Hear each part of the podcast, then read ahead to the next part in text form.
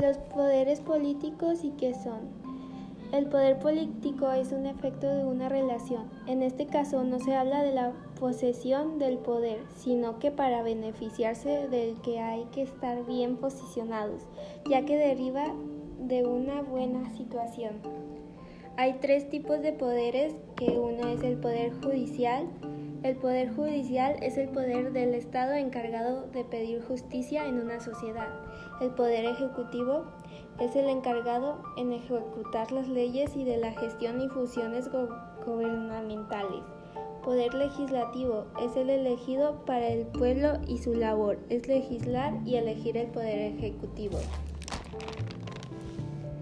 El, el, objetivo de separar estos poderes es para establecer la libertad que será más de ser eficaz en un sistema moderado. La separación de poderes es por este fin.